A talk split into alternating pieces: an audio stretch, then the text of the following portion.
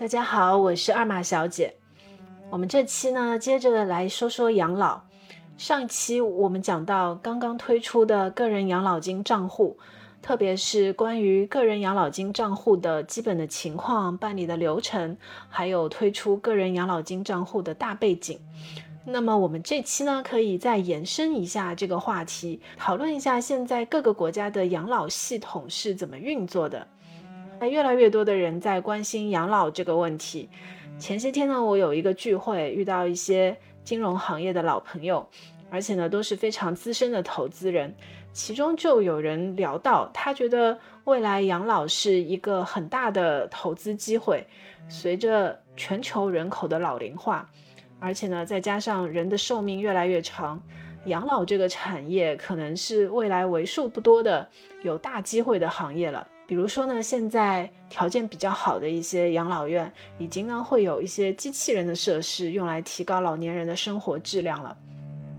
现在全球的养老体系有很多内容可以分享，我想简单分享两个重点，有助于大家理解现在的养老是怎么运作的。首先呢，我们国家现在的主要的养老金制度叫做现收现付制。现收现付制什么意思呢？其实就是由现在正在工作的年轻一代缴纳社保，用来供养老一代人的退休金。换句话来说呢，就是现在年轻人缴纳的社会保险费用，是用来统筹起来支付退休金给现在的这批老年人的。这种模式在年轻人比较多、老年人口比较少的时候呢，是非常有效的。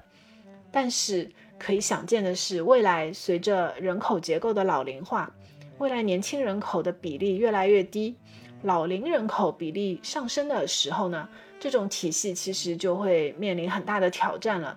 可能到我们这一代人变老的时候，缴付的社保需要更高才能够维持这个体系的运转。所以，另外呢，其实还有一种解决方法，就是需要有补充的养老体系。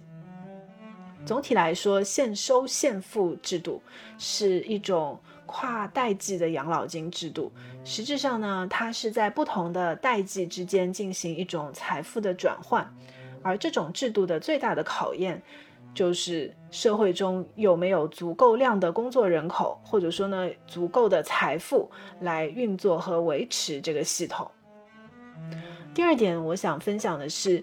现在全世界普遍在用的一个概念叫做养老体系的三支柱。世界银行从一九九四年的时候首次提出养老体系的三支柱概念，到了二零零五年发展为五支柱。绝大部分的国家或者地区呢，现在都在采取三支柱模式。这里面说的第一支柱就是最基本的养老，由政府来管理。第二支柱呢，就是公司或者雇主的养老金计划；第三支柱呢，就是你自己个人的养老储蓄。也有一些国家呢，它现在在用的是四支柱。我举个例子啊，比如说像美国，它比较有名的就是有一个叫做四零一 K 的计划。这个账户呢，是由个人、雇主共同缴费的一种养老保险制度。这种个人的账户形式。也可以叫做积累型养老制度，个人的缴费呢被用来储蓄和投资，退休之后呢从这个账户里面来领取养老金。美国的这个四零一 K 计划呢，其实还有一个非常丰富而且复杂的一个税收抵扣的制度配合一起用的。我们再来看一下中国香港的例子。特区政府呢，其实是从两千年十二月开始推行了一个叫强基金制度。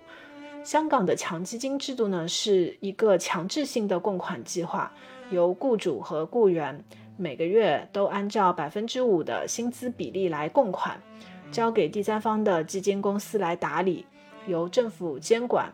当这个雇员到了六十五岁的时候呢，可以一次性或者分阶段取出这笔钱作为个人的养老费。现在我们的养老金更多的是第一支柱，就是靠政府；第二支柱规模非常小；第三支柱呢，也就是刚刚推出来的个人养老金账户，目前还只是在起步阶段。